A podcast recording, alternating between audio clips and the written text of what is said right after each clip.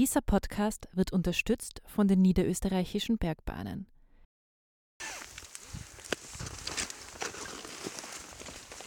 I, I actually I, I can't honestly say that I I experienced any kind of fear when he's gone. Also bis jetzt hatte ich, äh, muss ich sagen, Glück. Ich glaube aber auch, dass wahrscheinlich auch die Familie dazu beiträgt, dass ich weniger Verletzungen habe. Sie geben mir äh, auf jeden Fall auch unglaublichen Drive, dass ich lebendig wieder zurückkommen will. Hallo und herzlich willkommen bei Bergwelten, dem Podcast über Höhen und Tiefen. Mein Name ist Katharina Lehner. Und ich bin Mara Simperler. Nachdem das ja die erste Folge unseres Podcasts ist, sollten wir vielleicht kurz erklären, worum es hier geht. Spoiler Alert, es geht um Berge. Genau, es geht um die Berge, aber es geht auch um mehr, nämlich um die großen Themen des Lebens. Liebe, Angst, Erfolg, Verantwortung und so weiter. In den Bergen begegnen uns die sozusagen in zugespitzter Form. Davon wollen wir euch ab sofort alle zwei Wochen erzählen. Und wir bleiben auch nicht im Studio, sondern nehmen euch mit raus. Zum Wandern, zum Klettern, aber auch ins Internet. Und wenn wir schon dabei sind, stellen wir uns vielleicht auch kurz vor. Wir, das sind die Redakteurinnen und Redakteure von Bergwelten. In jeder Folge werdet ihr also andere Stimmen hören. Apropos Stimme, willst du dich eigentlich outen? Ja, also ich bin Tirolerin und damit natürlich schon immer auf die Berge gestiegen. Und seit zwei Jahren mache ich das auch für Bergwelten und schreibe darüber. Mara, Du bist ja Bergweltenredakteurin der ersten Stunde und hast auch die erste Folge dieses Podcasts gestaltet. Worum wird es denn gehen? Unser Podcast trägt ja den Untertitel über Höhen und Tiefen und diesmal geht es mehr um die Höhen. Genauer gesagt geht es um jene Menschen, die sich in die Höhen hinaufkämpfen und um jene, die währenddessen im Tal auf sie warten. Also geht es um die Reinhold Messners und Gerlinde Kaltenbrunners dieser Welt? Genau, aber ausnahmsweise geht es nicht um ihre Erfolge, zumindest nicht vorrangig. Ich habe mich gefragt, wie funktioniert das Familienleben, wenn einer aus dieser Familie von Beruf extrem Bergsteiger ist und damit oft mehrere Wochen oder Monate im Jahr in der Welt unterwegs ist? Und, so viel kann ich schon mal verraten, in dieser Geschichte kommen sabotierte Dates vor, eine Expedition mit Baby und sogar eine Verhaftung. Wow, das klingt ja sehr spannend. Na dann, viel Spaß mit der ersten Folge des Bergwelten-Podcasts.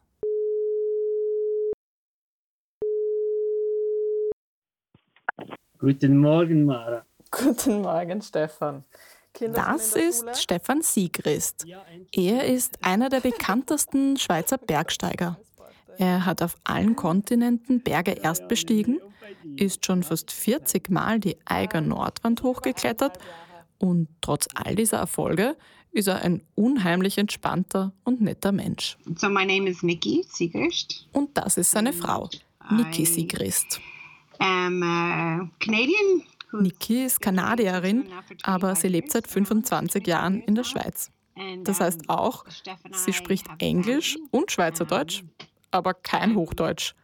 Deshalb haben wir das Interview auf Englisch geführt und Nikis Antworten dann neu aufgenommen. Niki und Stefan sind seit zwölf Jahren zusammen und sie haben zwei Söhne, Reeve und Xavi. In dem Jahr, als Niki und Stefan sich kennengelernt haben, war Stefan auf der längsten Expedition seines Lebens. Drei Monate am Stück ist er da in der Antarktis gewesen. Und in normalen Jahren ist er so sechs bis acht Wochen auf Expedition. Der Ort, an dem die beiden sich kennengelernt haben, hat auch was mit Höhe zu tun, aber nichts mit den Bergen. Äh, ja, die Niki lernte ich in der Dropzone kennen, also beim Fallschirmspringen. Die Dropzone, das ist der Ort, wo Fallschirmspringer landen. Was man da vielleicht schon erkennen kann, da haben sich zwei gefunden, die beide nicht ängstlich sind. Aber es war nicht so, dass das die Liebe auf den ersten Blick war, sagt Niki. Denn eigentlich war sie mit seiner großen Schwester sehr gut befreundet. The idea of getting together with Steph. Ich habe mir anfangs nie gedacht, dass ich mal mit Steff zusammenkomme, weil er der Bruder meiner besten Freundin war, der kleinere Bruder. Ich habe all diese Dinge über ihn gewusst, aber nicht, dass er Profi-Alpinist war, sondern diese äh, nervigen kleinen Bruderdinge. Und als sie sich da in der Dropzone wiedergesehen haben, war Niki eigentlich mehr an Stefans Freund interessiert. He was with a friend and I Er war mit einem Freund da und ich wollte eigentlich die Nummer von seinem Freund haben. Aber er, er hat das alles total sabotiert. Es war echt lustig. It was funny. Man nimmt jetzt nichts vorweg. wenn man sagt, dass Niki sich schlussendlich doch in Stefan verliebt hat. Als ich sie gefragt habe, warum, hat sie eine Phrase verwendet, die man fast nicht übersetzen kann, wenn man jugendfrei bleiben will. He can like literally charm the pants right off of you. Also sagen wir einfach, dass Stefan ein sehr charmanter Mensch ist. Das merkt man auch im Gespräch mit ihm. Zum Beispiel, wenn er von lebensgefährlichen Situationen erzählt, als wäre das eh alles ganz normal. Vor der Haustüre in der eigenen Nordwand, da waren der Uli Steck und ich unterwegs und durch ein Missverständnis sind wir beide fast zu Tode gestürzt. Stefan war damals gerade im Vorstieg unterwegs und hat sich noch nicht gesichert gehabt. Aber weil sein Seilpartner ihn nicht sehen konnte, gab es ein Missverständnis und er hat trotzdem begonnen, mit Klemmgeräten am Seil nachzusteigen. Man muss sich das mal vorstellen, welche Kräfte da notwendig sind, damit man sowas hält. Ähm, erst nach 40 Metern, als er dann um diese Kante kam, sah er mich und äh, sah wahrscheinlich auch, äh, wie bleich ich war. Er wurde auch entsprechend, wechselte er seine Farbe. Und äh, ja, das waren wahrscheinlich die härtesten Minuten in meinem Leben, weil ich wusste einfach jetzt, wenn ich jetzt einfach loslasse, dann sind wir beide weg. Die Bilanz aus 23 Jahren Bergsteigerleben, Bänder und Elle geschrottet, ein zertrümmertes Sprunggelenk und ein Schädelbruch durch einen herabfallenden Stein. Und man muss sagen, für einen Profi-Alpinisten ist das eigentlich gar nicht so viel. Als wir so über seine Verletzungen und auch über diese Situation mit Uli Steck gesprochen haben, habe ich mich gefragt, wie ist das wohl, wenn man sich in jemanden verliebt, dessen Beruf es sozusagen ist, sich in Situationen zu begeben, die die meisten von uns wahrscheinlich als ziemlich gefährlich empfinden würden. Immerhin ist Uli Steck 2017 im Everest-Gebiet tödlich verunglückt. Aber Niki sagt, dass das für sie nie ein Thema war. Ich habe ihn so kennengelernt und es definiert, wer er ist. Dabei hilft vielleicht, dass Niki eine Frau ist, die eben auch ihr Ding durchzieht. Bloß war das für sie nie das Klettern, sondern sie hat die Täler erkundet. Nikis Element ist das Wasser. Sie ist schon als Kind Wettkämpfe geschwommen und später wilde Touren mit dem Kajak gefahren. Freestyle Rodeo Kayaking nennt man das. Lustigerweise sind Stefan und ich in dieser Hinsicht komplett unterschiedlich. Ich habe viel Zeit in den Tälern verbracht. Ich habe früher die Berge nur von unten gesehen. Als sich unsere Beziehung entwickelt hat, habe ich dann auch eine Beziehung zu den Bergen entwickelt. Niki sagt, diese Gegensätzlichkeit war für die Beziehung eine Bereicherung, weil sie für beide bedeutet hat, dass sich der Horizont erweitert. Ich glaube, in seinem normalen Kletteralltag hat es Dinge gegeben, über die er mit seinen Kollegen nicht reden konnte. Ich bin nicht Teil dieser Welt gewesen. Ich war ganz neutral. Ich weiß es nicht, aber so konnte er, glaube ich, mehr er selbst sein, wenn wir zusammen waren. Ich glaube, man kann sagen, dass es in der Beziehung von Niki und Stefan sehr viel Verständnis für die Bedürfnisse des anderen gibt. Und dass das ein wichtiger Punkt ist, wieso ihre Beziehung funktioniert, trotz vieler Termine, trotz wochenlanger Expeditionen. Stefan sagt, dass es unter Profi-Bergsteigern, aber auch unter Bergführern nicht wahnsinnig viele Familien gibt, die funktionieren. Und das hat genau damit zu tun, dass es eine Beschäftigung ist, die sehr viel Zeit abverlangt.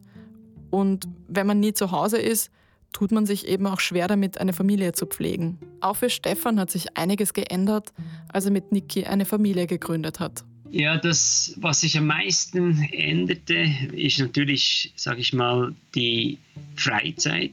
Also zuvor gab es eigentlich für mich nur eines und da habe ich den Tag in Sport eingeteilt.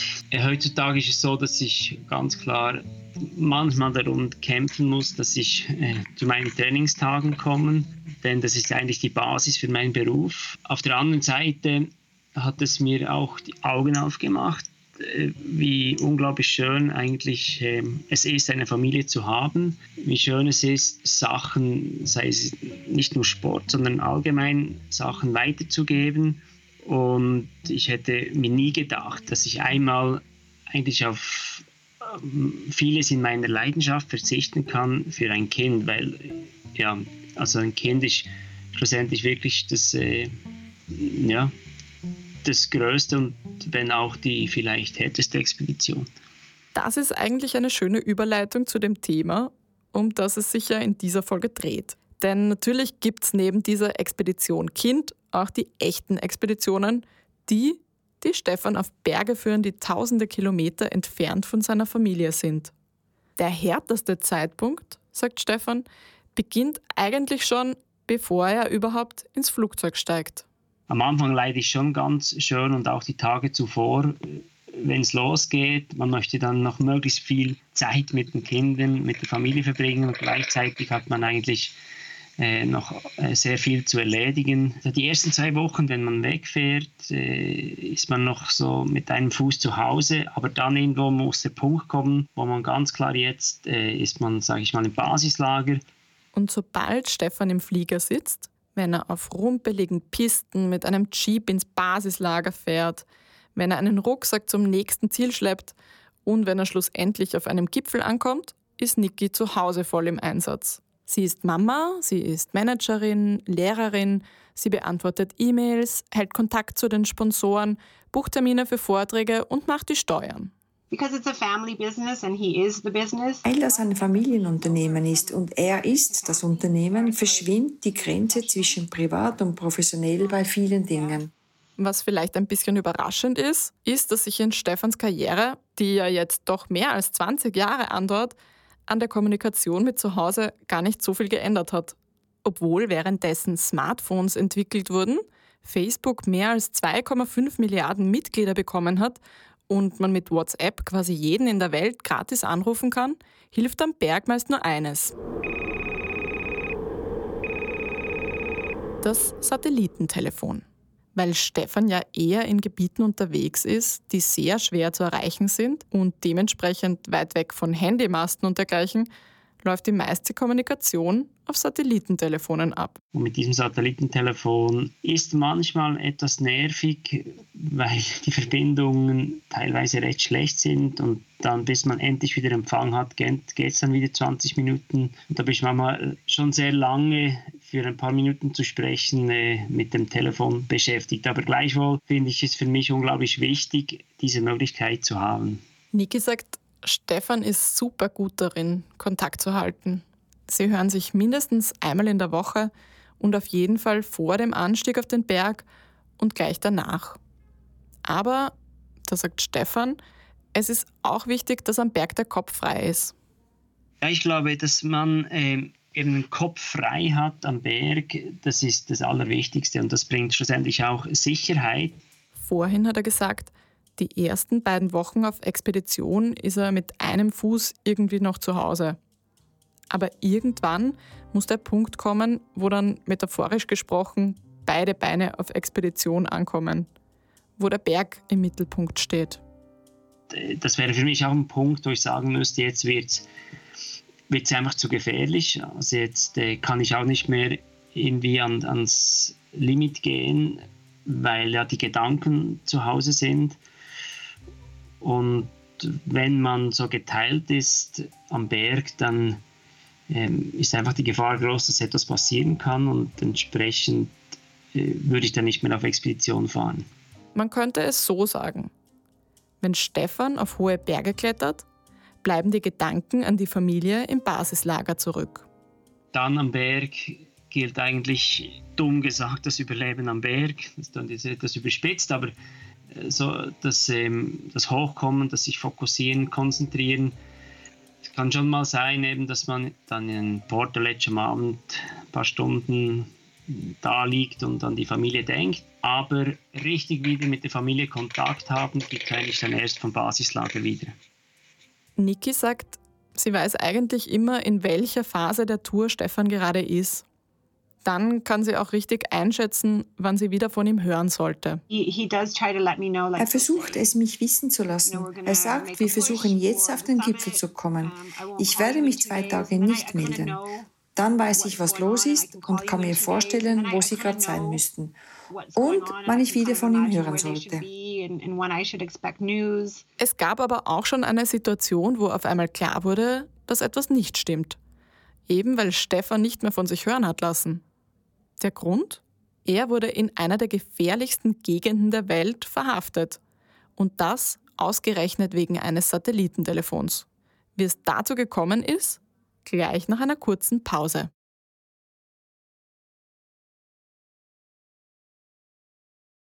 Wenn ihr noch mehr Geschichten aus den Bergen hören wollt, legen wir euch an dieser Stelle einen Podcast der niederösterreichischen Bergbahnen ans Herz. Rausgehen. Der Podcast, in dem Fritz Hutter in jeder Folge die niederösterreichischen Berge erwandert. Zum Beispiel erkundet er den Schaukelweg in Mönchkirchen, gemeinsam mit dem Liftbetreiber Gerald Gabauer. Rausgehen findet ihr auf Apple Podcasts, Spotify oder wo ihr sonst eure Podcasts hört.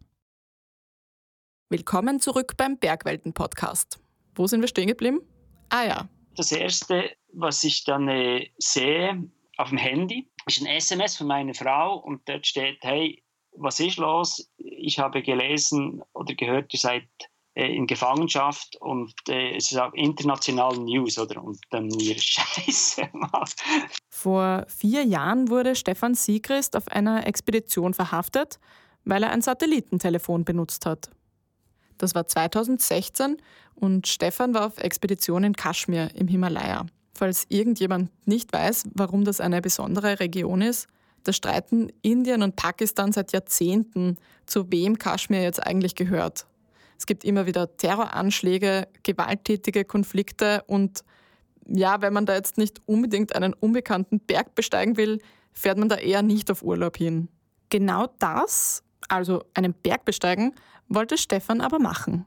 Mit dabei war sein Freund und Kletterkollege Julian Zanker, der 2019 leider am Eiger verunglückt ist, und Ranjit Jacker, ein indischer Kollege, der bei der Organisation hilft, wenn Stefan in dieser Gegend unterwegs ist. Ja, ja, sehr gut. Während Stefan und Julian eine Akklimatisierungstour unternommen haben, ist Ranjit auf eine Trekkingtour gestartet. Und als die beiden Schweizer am Nachmittag zurück zum Zelt kommen, ist von Ranjit keine Spur zu sehen. Sie versuchen, ihn mit ihren Funkgeräten zu erreichen, keine Antwort. Und nach langem Suchen finden sie ihn bei einem Schafhirten. Und Ranjit hatte sich bei einem bösen Sturz den Arm gebrochen und den Ellbogen ausgehängt es war klar, wir mussten den Ranjit irgendwie hier herausfliegen, denn das nächste Spital, das äh, war 300 Kilometer entfernt in Jammu. Man könnte sagen, wo ist das Problem? Ordert man mit Satellitentelefon einen Helikopter? Dafür hat man das ja mit. Das Problem ist aber, in Kaschmir sind Satellitentelefone wegen der politischen Situation verboten. Weil man das aber genau für solche Fälle braucht, haben sie natürlich trotzdem welche mitgehabt. Und das geht jetzt ins Detail, aber es gibt bei Satellitentelefonen verschiedene Systeme. Manche kann man orten, manche kann man nicht orten. Alles, was man wissen muss, ist, aufgrund einer unglücklichen Verkettung von Umständen mussten sie das System benutzen, dessen Signal man auffangen kann. Dann äh, war natürlich klar, eine Restverbindung haben die uns. Was haben sie also gemacht? Sie haben natürlich trotzdem mit dem Satellitentelefon einen Hubschrauber angefordert. Ranjit war ja verletzt. Und danach haben sie alle Telefone und Kabel in der Erde vergraben. Aber, so wie Stefan das eben gesagt hat, das Signal hat natürlich trotzdem jemand abgefangen. Wie geht's weiter? Der Helikopter kommt am nächsten Tag, sie fliegen los und zehn Minuten später kommt über Funk der Befehl, sofort landen. Äh, der Pilot bekam Anweisungen vom Militär und von der Polizeistation. Wir dürfen nicht mehr weiterfliegen, müssen hier runter. Und kaum waren wir gelandet, äh, waren auch schon Militaris und Polizisten da. Wir wurden eigentlich gleich vom Flugfeld verhaftet. Sie werden verhaftet, sie werden verhört und sie kommen ins Gefängnis. Ein ironisches Detail am Rande, sie kommen ins selbe Gefängnis, das Stefan im vorigen Jahr noch als Tourist besichtigt hat. Und das Jahr zuvor, als wir dort vorbeikamen, machten wir noch so Witze, stellten uns in diese Zellen rein und äh, machten Bilder und so weiter. Von all dem weiß Niki nichts. Das erste Mal, dass sie von der ganzen Sache hört, ist, als die Schweizer Zeitung Blick bei ihr anruft und sie um ein Statement bittet. Ich habe einen Anruf bekommen von der Zeitung, von der Boulevardzeitung Blick. Ich war überrascht, weil ich so etwas ja gar nicht ähm, erwartet hatte. Und, und sie sagten zu mir, wir würden Sie gerne ein paar Dinge fragen, weil Ihr Mann ist ja verhaftet worden. Ich habe gesagt, okay, ich denke, Sie müssen mich nochmals anrufen. Denn was man nicht vergessen darf, die Satellitentelefone waren ja weg. Es hat also keine Möglichkeit gegeben, mit daheim zu telefonieren. Was genau ist also passiert?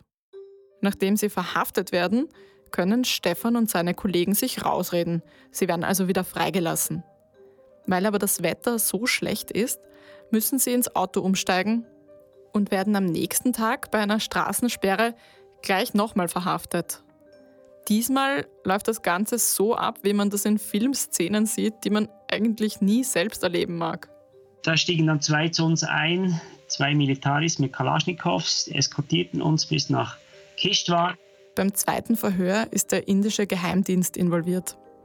Die Polizei reißt das Gepäck auseinander, die Pässe werden einkassiert, die Befragung ist extrem hart. Stefan sagt, sie wurden richtig gehend eingeschüchtert.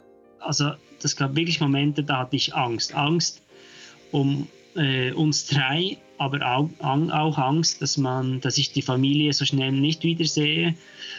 Auch Angst, dass ich äh, so misshandelt werden könnte, ja, dass, ich, äh, dass mich die Familie nicht mehr kennt. Insgesamt sind es vielleicht vier oder fünf Tage, in denen Niki auf ein Lebenszeichen von Stefan wartet. Das ist auf einer Expedition nichts Ungewöhnliches. Aber in diesem Fall weiß sie ja schon durch die Medienberichte, dass etwas überhaupt nicht stimmt. Ich hatte mehr Bedenken, dass er verhaftet, wirklich verhaftet wird und dass er nicht mehr nach Hause kommt. Das Schwierigste dabei war für Stefan, dass sie über all diese Dinge ja nicht reden konnten, solange er in Indien war. Wo ist der Geheimdienst überall drauf? Also äh, sind sie auf den Handys, sind sie auf den E-Mail? Du hast keine Ahnung mehr.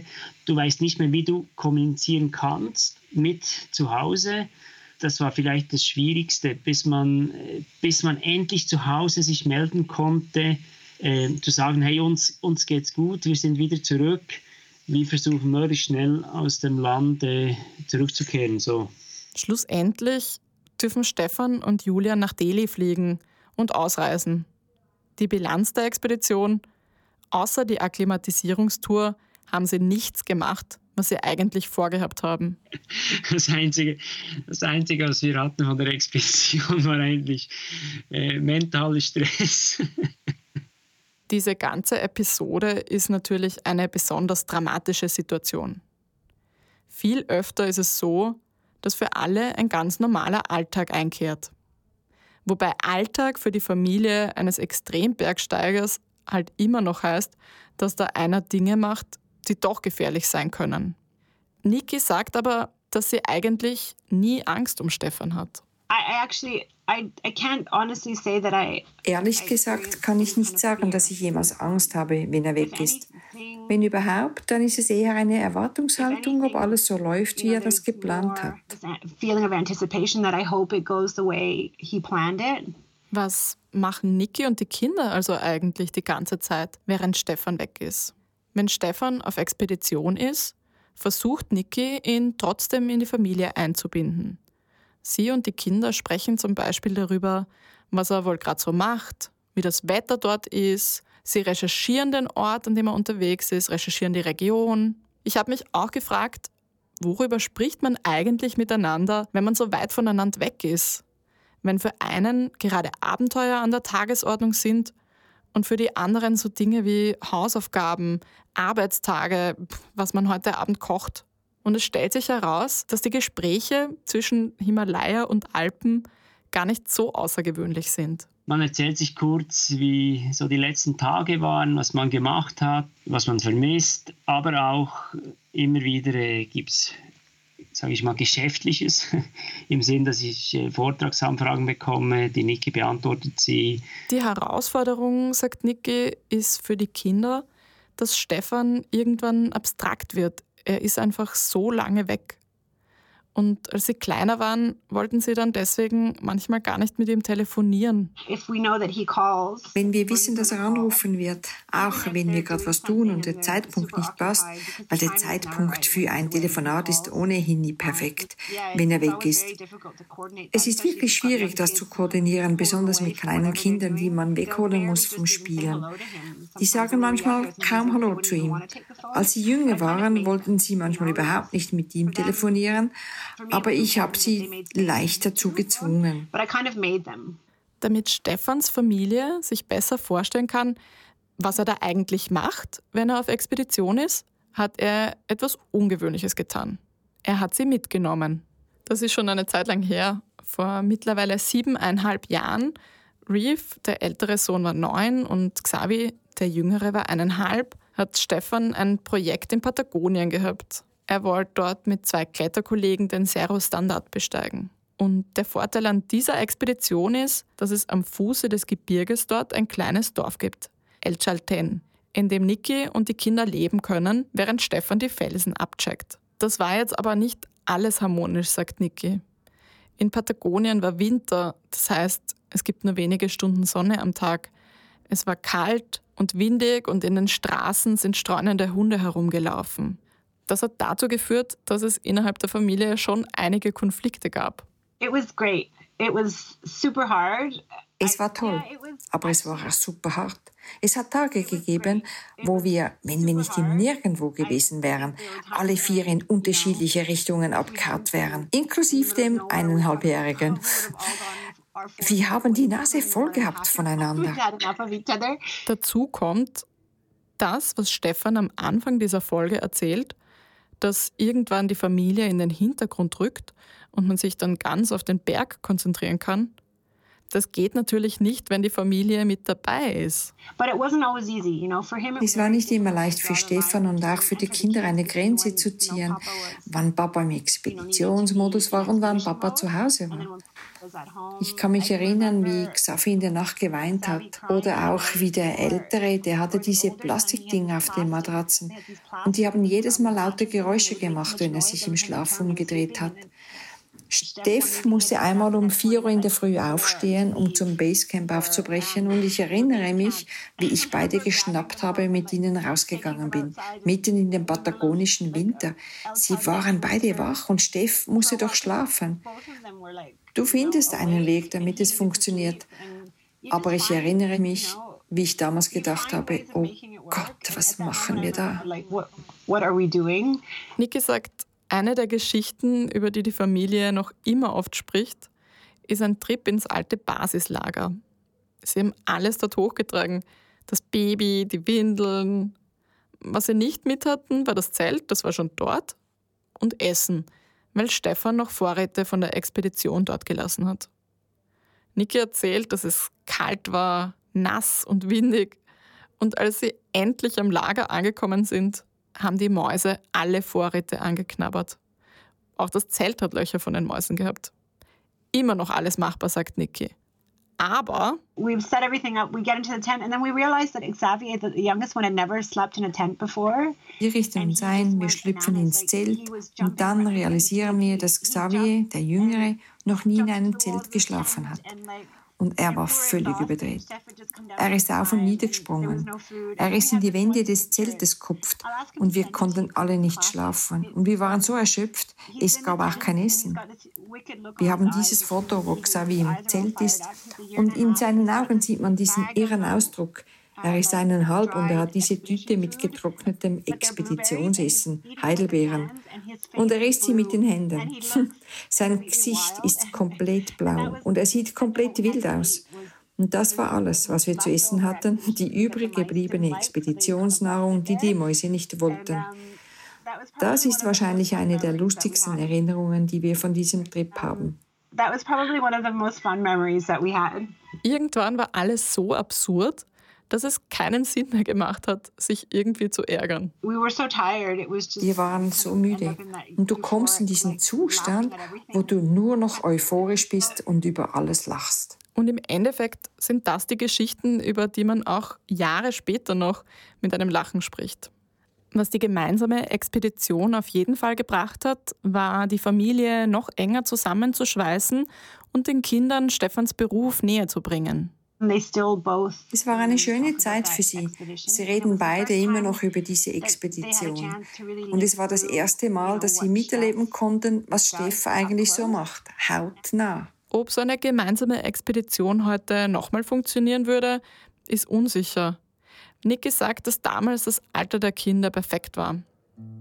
Aber sie sagt auch, wenn ich könnte, würde ich ehrlich gesagt immer so leben. Und ich glaube, dass diese Reise zeigt, dass es möglich ist, Extremsport und eine Familie unter einen Hut zu kriegen oder gut unter einen Hut zu kriegen. Dass man lange weg sein kann und trotzdem total involviert in die Familie.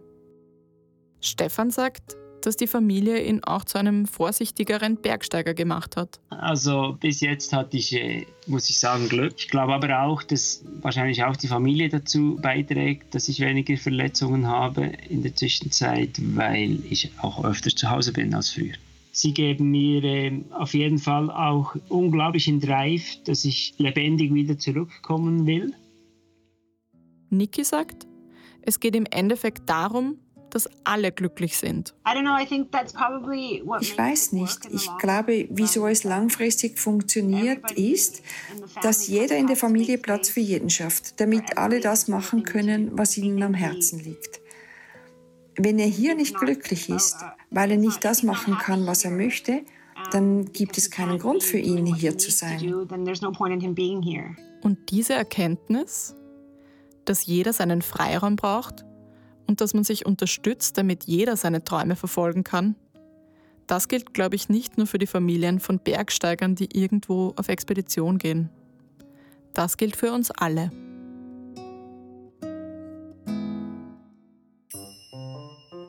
Nächstes Mal beim Bergwelten-Podcast. Sind die Berge wichtiger fürs Leben oder die Stadt? Na, die Berge. Ne? Die Stadt ist schön, aber die Berge wären wichtiger. Ne? Ich glaube, dass das Brauchen der Berge für den Städter wesentlich höher einzuschätzen ist als das Brauchen der Stadt für den Berglokalbewohner. Kann man Stadtmensch und Bergmensch gleichzeitig sein? Dieser Frage gehen wir nach. Das war die erste Folge von Bergwelten, dem Podcast über Höhen und Tiefen. Wenn sie euch gefallen hat, abonniert uns auf Apple Podcasts, Spotify oder wo ihr sonst eure Podcasts hört und hinterlasst uns eine Bewertung oder einen Kommentar. Für alle, die noch nicht genug haben, online findet ihr uns auf bergwelten.com oder ihr kauft das aktuelle Bergwelten-Magazin. Ihr findet uns auch auf Instagram und Facebook jeweils unter dem Namen Bergwelten. Wir freuen uns, von euch zu hören. Vielen Dank an Cecil Ganz, die Niki Siegrist ihre Stimme geliehen hat. Der Bergwelten Podcast wird produziert von Katharina Lehner, Robert Maruna, Katrin Rath und Mara Simperler. Wir hören uns in zwei Wochen wieder. Bis dahin, viel Spaß in den Bergen.